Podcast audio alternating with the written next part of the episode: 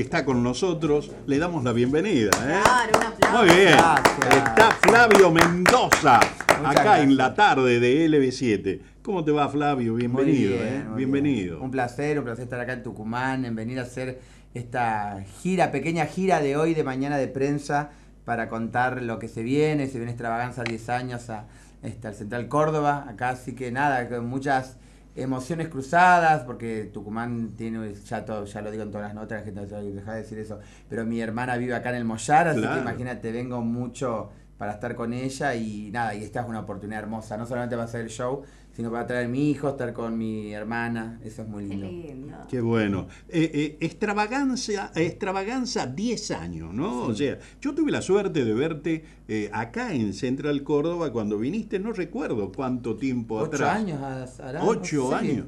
Diez O sea, años, más- como diez años. 10 años. Claro, un montón. Qué bárbaro, claro. Fu- eh, eh, fue fantástico.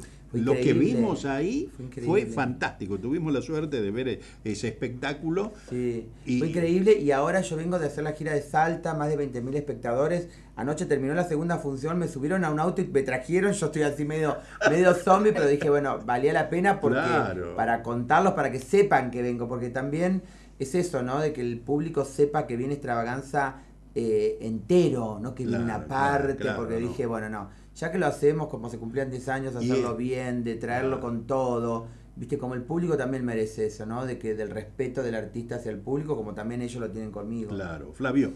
eh, y mucha gente además te acompaña, el elenco. Somos más de 64 personas viajando, entre técnicos, eh, bailarines, acróbatas, cantantes, humoristas. La verdad que es, es, es un show muy complejo, es único en Latinoamérica, no existe un show así. Porque vos decís, lo más parecido es por ahí un recital, pero el recital te pasa al rider del escenario. Este no, tiene un escenario especial que es nuestro, que si no viene eso, viste, me preguntabas, ¿cómo hacen con el agua? Bueno, Claro, claro, tiene, todo toda una, una Eh, logística. contalo, contalo. ¿Cómo Bueno, es el tema agua? la- claro, la, pileta, la piscina esa. Primero Contalo. toda una estructura hidráulica que se arma que, para que se eleve y suba el escenario para que podamos bailar o no si queremos escenario, ¿no? Para en un momento aparecer la pileta. Y después todo lo que tiene el agua, más apa- aparte de los, de los hidráulicos adentro del agua que suben y bajan para dar el volumen del Mm. agua, la cantidad de agua que tenés que poner ahí, más todos los filtrados y todos los aparatos de como cualquier pileta, digamos, para que la gente lo entienda de un club que tiene que tener climatizada, porque yo si lo saqué, me muero, yo que soy friolento, tengo que tener agua caliente. Ajá. Este, caliente no tanto porque si no también se te baja la presión. Es todo como una... En realidad las aguas, en los espectáculos de agua se usan a una temperatura ambiente. Ajá. Pero yo la temperatura ambiente me mata, no, Mm. no me meto. Yo soy de bañarme con 40 grados de calor con agua caliente. Con agua. Así que peleo siempre con los bailarines porque ay Flavio no pongas la caliente que nos baja la presión, ¿viste? Bueno, bájenla un poquito, pero y, y estamos ahí todo el tiempo. Porque claro, una vez que te mojas una cosa, pero cuando nos elevamos y te quedas colgado del viento que te viene o algo, Claro, ay, ¿viste? claro. Pero este, pero nada, disfrutamos mucho, es un espectáculo que, que la verdad que la gente lo disfruta y sale tan, tan agradecida de verlo. Qué bueno. Flavio, eh, eh, cuando vos decís, por ejemplo, tuve eh, cuatro o cinco presentaciones en, en Salta, 20 mil personas, es mucha gente. Mucha. Estuvieron los Ay. nocheros, la familia de los nocheros y me dijeron, ni nosotros metimos tanto de me dijo. Claro, claro. No, la verdad claro. que es, es emocionante. Es emocionante, sabe que lo que me dicen. Es como que. Yo no sé si me pegó el viejazo o qué, pero me emociono mucho, mucho con este show. Y las cosas que me dicen la- los que van a ver, o por ejemplo, eso, cuando hay una persona que te dice, ay, yo soy jubilada, junté todo el mes para ir a verte, y, y después, y le digo, ay, mi amor, bueno, no sé qué decirle, le digo gracias, que esto, aquello, y después que termina el show me mandan otro mensaje diciéndome, no sabes, valió la pena el, el esfuerzo, y, a mí me- realmente me- Claro, te me, llega todo emociona, porque digo, nada, si bien yo esto también lo hago porque es un trabajo, pero tiene, tiene más allá de que un trabajo para mí en este momento de mi vida, es algo, es algo personal que me está pasando, ¿no? Que siento que, que, que- que tengo que hacerlo, que es algo que, que me parece que en los momentos más difíciles de nuestro país uno tiene que arriesgarse mucho más todavía. Mm. Eh, creo que soy un buen ciudadano, que hago las cosas bien, Claro. que soy honesto, que, que digo, bueno, voy a venir y voy a dar todo, porque en estos momentos mucha gente da mucho menos, porque como está todo mal o todo el mundo piensa que no se sale o que, o que cada vez más es difícil, yo creo que siempre ahí me pongo en contra de eso, hago al revés, ¿viste? Claro. ¿Qué? ¿Vamos a estar mal? No, yo te voy a mostrar que vamos a estar bien. Y eso creo que después se refleja, tengo esa pa- empatía con el público de que, de que el público dice, che, este lo hace, este viene, este se, se rompe, se, se pone la camiseta. Y me parece que esa cosa es un ida y vuelta que tenemos con el público que está buenísimo. Qué lindo. Ahora, Flavio, hoy, eh, hoy me decía Giselle, la, te- tenemos una chica técnica, operadora Ajá. acá, dice, Carrizo, pregúntele cómo hace para mantener ese físico. Eh, eh, eh, Mira, eh, yo, este, la gente siempre me dice eso y, y yo me cuido bastante, pero tampoco soy de cuidarme. Este, sí me cuido de onda que yo hago, eh, entreno casi todos los días. ajá. Eso sí, y trato de comer poco, pero entreno casi todos los días porque yo soy adicto a las harinas. Ah. Soy fanático del pan. Somos dos. Claro, para hacer un equilibrio. Vos me das una claro. panera de pan con manteca y yo soy el hombre más feliz del Qué mundo. rico. Mirá que cuando me agarran las depresiones, ¿sabes lo que hago? Me voy solo a la panadería, me compro un kilo de pan, compro crema y me hago un café con leche. Y ahí empiezo a comer café con leche y unto el pan en la crema y lo como así y se me pasa la depresión. te juro, es como, mirá, mirá la boludez que te digo, pero me pasa eso, que a mí un buen café con leche, con un pan con manteca, un pan No, con crema... Inigualable. No, yo creo que no hay nada. Nah, Bueno, mi no, mamá, no. yo me acuerdo que mi mamá a la noche ella se tomaba café con leche, ¿viste? Sí. Y yo el otro día tomé café con leche y me hizo acordar tanto a mi vieja, pues mi vieja comía, tomía, tomaba café con, no comía y tomaba café con leche. Es lo más rico que hay. Pero por Claro. supuesto. No sé si es lo más sano, pero es lo más rico que hay. Y bueno, pero, eh, y me eh, cuido, me cuido, te entreno, claro. pero porque también sabe que tengo muchas lesiones. Yo tengo siete hernias de disco, operación dos veces de rodilla, el empeine tengo un clavo que encima está roto, que me duele todo el día. Y así, una cosa, soy como un, viste, un transformer este, pero- que, pero- que- que me aceito todo el tiempo para, sea, para tenés- seguir haciendo. Pero mucha entrega para, para soportar todo eso. Sí, yo creo que cuanto, viste como lo que te dije anteriormente, cuanto menos sea este el país hace, yo creo que Yo- soy el que más hago. más cuando más te duele el cuerpo es cuando más tenés que hacer. Y creo que tendría que existir eso, que a una cierta edad todas las personas tengan que entrenar, ¿viste? Es verdad, Porque sí. es una necesidad de, de salud también. Es. Una necesidad. Una necesidad. Yo si no entreno me duele mucho todo. Cuando Mm. yo, por ejemplo, no sé, si me tomo que me voy de vacaciones y no hago nada, no sabes cómo me levanto, que no Mm. puedo caminar. Entonces prefiero estar todo el tiempo activo. Claro, claro. Flavio, eh, ¿por qué el nombre extravaganza? Esa es la duda que siempre tuve. eh, bueno, y ahora que te tengo enfrente quisiera preguntártelo. Mirá, yo estaba. Yo llegué el 10 de septiembre a Nueva York y las Torres Gemelas se caen, se caen el 11. Yo estuve en el, en el epicentro de ese momento caótico del mundo, ¿no? Y, y pasan los días, yo seguía en Nueva York, no había aviones, no había nada. Yo me había ido justamente ese día, porque ese día Michael Jackson cumplía 30 años con la música en el Madi- Madison Square Gar- Garden. Mm. Era uno de mis primeros viajes al exterior y yo me había ahorrado también todo para poder verlo a Michael Jackson en sus 30 años con la música. Y pasa esta tragedia, eh, eh, caos, porque mi mamá quería que me vaya, no había aviones, nada, entonces yo me quedé. Y, y me quedé, a mí me pasó algo re loco, me quedé sentado en el Central Park, no había nadie, aparece una señora de la nada, esas cosas que vos no sabés si son real o no, qué sé yo. Me dice, ¿dónde sos? Dice, no, yo no hablaba muy bien inglés, empieza como a hablar ella en un este, castellano este, americano. Me dice, ah, yo vivo ahí. Ella me señalaba y yo decía, "Ay, acá es millonaria, porque el Central Park, viste, esa zona Sí. es muy... Claro. Entonces me, este, me dice, ¿no tenés miedo a lo que pasa? Le digo, "Mm, no sé si tengo miedo, no siento que estoy acá, que es por algo que estoy acá y nada, haré las cosas que tenga que hacer bien, que yo. Bueno, me dice, y yo estaba vestido y, él, y ella me dice extravaganza. Y no le entendí. Y me dice como que mi look era bueno, que era así. Claro. Este, nada. Y era un- yo estaba sentado en un banquito, no había nadie, ella una libustrina, y ella se va caminando, ¿viste? Cuando vos mirás a la persona que se va, chau, chau, chau, me contó, me, fue una como una aparición para mí. Desaparece. Claro. Y después cuando yo miro, desaparece. Ya no estaba. Miro atrás de la libustrina, no estaba. Siempre me quedó la duda, no te estoy diciendo que ni que vi un fantasma, ni que nada por el estilo, pero algo, y ella me dijo eso, ¿viste? Y después otro día también iba caminando por, por, por, este, por Nueva York y una persona eh, en mi look, yo me había hecho las trencitas, me acuerdo. Sí. ¿Viste? Me había ido al Harlem para hacerme las trencitas, que me una, una- Claro. de- de historias para contarte, digo. No me encontraban y yo en el medio del Harlem la gente pensaba que, no, ¿qué haces ahí a esa hora? Y yo haciéndome las trencitas, bueno. Y cuando me ven con el look, claro, blanco, con trencitas, más que en aquella época no era tan común, me dice, wow, extravaganza. Me dice una bolet, no boletera, la que te corta el ticket en un teatro. Mm, me acuerdo que había ido a ver El Fantasma de la Ópera. Y me gustó cómo sonaba extravaganza. Y como que mi look era extravagante. Claro. ¿Viste? Es como que buscaba. Y ese es un nombre que me quedó, mira, se lo quise hasta regalar a varios productores. Y dije, ¿por qué no le pones extravaganza? Menos mal que me dijeron que no a todos, porque después, cuando yo hice mi espectáculo, le puse extravaganza. Claro. Este, y tiene que ver con todo, con algo extravagante, con algo que no es real, con, Claro. ¿viste?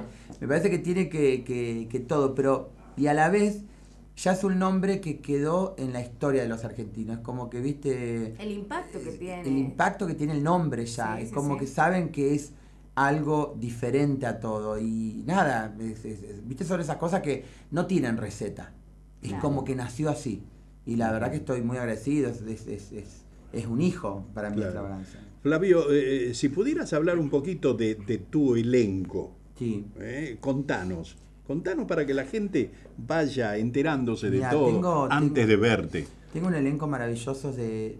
Para mí siempre extravaganza tiene eso de que, que abarca todas las áreas del arte en sí, porque es acróbatas, bailarines, Teatro. cantantes, teatro, músicos, es música creada en vivo, para, para- eh, creada para el espectáculo, cantada en vivo. Este, no, no- por ejemplo, lo único que no tengo en esta edición es la banda, Mm. porque la banda es muy compleja también traer una banda para que Claro. genere, bueno, era todo con los tiempos de armado que hay en, ta- en cada lugar.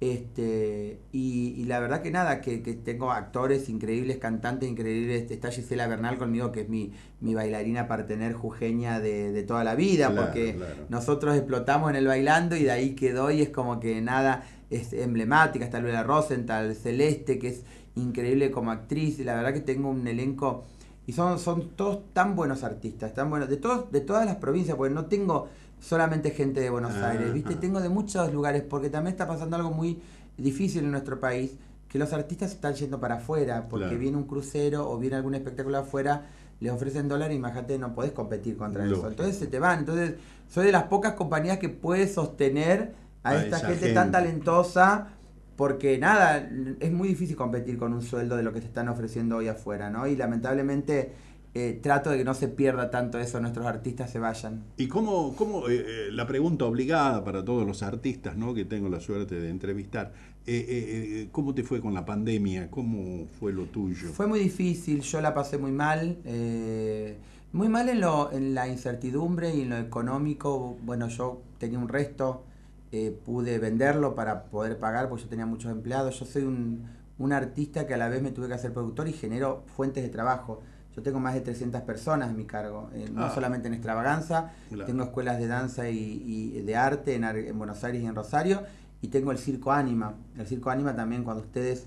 El Circo Anima, imagínate que debutamos el Circo Anima, habíamos traído todo ese material de Italia, es la única carpa colgante que existe en Latinoamérica, es un espectáculo CB360, pantalla, es un circo que no existe en Latinoamérica tampoco. Y cuando lo debutamos, al año viene la pandemia, imagínate. Yo estaba con todas las deudas a vivir por haber, Claro. Claro. pagando en euros la carpa con mis tíos, que son mis socios, que gracias a Dios estaba en algo familiar, ¿no? Gente que me rebancó, porque hay gente que me ha prestado plata desde amigo y gente que no era amiga, pero que me prestó plata y no fueron us- de, de- de querer sacarme. Me decían, no, si no lo podés pagar, Flavio, bueno, de alguna forma veremos. La verdad yo tuve mucha suerte por ese lado, pero sí estuvo el otro lado, si bien que perdí muchas cosas, ¿no? Que, que hoy en día siendo papá uno que quiere preservar esas cosas para tu hijo, ¿no? Me pasó que veía la parte social de muchos amigos que no tenían para comer. Eso me angustió mucho. Mm. Ahí es donde también me endeudé porque fui con la tarjeta de crédito, empecé a comprar cosas para hacer bolsones, para repartir. En un momento mi hermana me dice, Flavio, estás en cero. ¿Por qué no pasa la tarjeta? Me decía, porque yo, todo me lo manejan mis hermanas. Porque no tenés plata, me dice Flavio. Ajá. No uses más porque no, no, no, no te va a pasar la tarjeta. No podemos Mm. pagarla. Mm. Esa parte me, me asustó de no de que eh, yo no puedo entender que no haya un plato de comida para una persona. Mm. ¿Viste? Claro. Esas cosas no las voy a tolerar ni las voy a eh, una persona necesita tener un techo, tener un plato de comida y tener salud, ¿viste? Y educación, eso es algo que no no nos puede faltar a nadie, es, es un derecho que tenemos los seres humanos que tenemos que tener. Y cuando empecé a ver que en un chat, claro, viste que a los artistas nos mandan cosas de canje, a mí me mandaban cosas de canje, yo lo subí en una en un este chat de amigos, entre esos tengo varios amigos que son bailarines, y este dice, ay, qué rico lo que te mandaron, pero yo, él tiene un hijo también, me dice, yo no como las dos comidas. Y yo no cargándome, ay, ¿cómo que no come las dos comidas? Y Cuando así. dice, no, no como las dos comidas porque si no, no No llego, tengo. no tengo plata, fla. Qué va. Yo ahí directamente me voy del chat, Claro. me voy al privado, lo llamo. Y me dice, no tengo, eh, el hijo de él se llama Benicio. Y este, yo si como dos veces al día, no tengo para darle comer a mi hijo. Mm. Ay, no me puede decir eso, ¿me estás hablando en serio? Sí, mirá esa cosa, viste, que uno a veces... Y, y ahí fue donde a mí me agarró como esa locura de decir, yo tengo que ayudar a la gente que no puede. Y así le pasó a mucha gente de nuestro país, viste, es como que... Esa cosa es como que hoy a mí me, me, me cambia impacta, mucho, me impacta, me impacta. Me, inca- me impactó ver en plena pandemia ese papá con esa chica enferma que la llevaba tratando de entrar a, a un hospital y que nadie hacía nada. Mm. Esas cosas no las tolero. Me angustio, eh, siento que no, no soy un buen ser humano si no hago nada. Claro. Me parece que tiene que haber otra cosa, ¿viste? Tiene, uno tiene que evolucionar y tiene que crecer y tiene que, ¿viste? Me parece, yo mira, no tengo ni partido político, ni religión, ni... Yo respeto al- a todos, ¿viste? Que, el que- pero ser buena gente, ¿viste? Es como digo... eh, eh, y, y los que nos gobiernan nos tienen que gobernar bien porque, porque lo merecemos, porque, Claro. porque son nuestros administradores. Entonces, nada, esas cosas como que eh, estoy en una edad de no tolerarlas, de no, de no ir con el que me conviene a mí. Me parece que es muy triste cuando vos, vos, eh, no sé, estas personas que tienen por ahí un partido político o una religión y se, y se van para ese lado porque les conviene y no le Mm. importa lo que le pasa al otro. Claro. A mí me queda siempre como eso en la cabeza que mi papá me dijo, este, si todos no tienen un vaso de agua, en algún momento te puede faltar a vos. Entonces todos tienen que tener por lo menos medio vaso de agua. Claro. Eso es importante. Entonces para mí en mi vida es muy importante eso. Si no, no, ¿para qué estoy? Digo, ¿no? Creo que no venimos a este mundo a existir y nada más. Hay algo que tenemos que hacer. ¿viste? Y mirá que no soy ni una persona ni, ni mística, ni, ni tan religiosa, sino que soy un tipo que, que ve la realidad. Me parece que, que tenemos que empezar a ver lo que realmente nos pasa y nos sucede y qué tenemos que hacer. Y se nota realmente en tu mirada, en tu voz, ¿eh? se nota el sentimiento ese de solidaridad, ¿no? Con todos. Sí, sí, para mí es muy importante. Es muy importante. Hablando de tu familia, tu hermana acá, eh, Sí. ¿ya la viste? Culpa de un tucumano, mi hermana acá. Mirá. Ah, sí. Claro, porque este Mario es tucumano, Ajá. la conoce a mi hermana que trabajaban, ellos son farmacéuticos, Ajá. trabajaban en una farmacia en, en Buenos Aires y se casan, se enamoran, siguen trabajando en Buenos Aires, pero le sale una propuesta a mi cuñado de poner una farmacia acá en el Mollar, que Ajá. creo que no había en no, ese no, momento. claro, claro. Entonces, nada, mi hermana también, como de nosotros cuatro, siempre fue también la más familiar, la más de. Yo le decía, ¿pero qué vas a hacer Heidi en la montaña? Le decía yo. ¿Viste? Porque no me lo imaginaba, pero también ella fue la diferente a nosotros tres, porque somos cuatro hermanos, tres mujeres y yo. Y ella fue la que estudió genética, ¿viste? Como la, la banderada. Mm. Claro. Nosotros éramos todos los artistas, ¿viste? Y este. Y cuando se vino para acá, nada, fue genial porque ellos le cambió la vida. Mis, mis sobrinas estudian acá, en Tucumán, este, están súper felices. Bueno, tal es así que mi mamá se vino en un momento al Mollar y Mm. estuvo acá en el Mollar.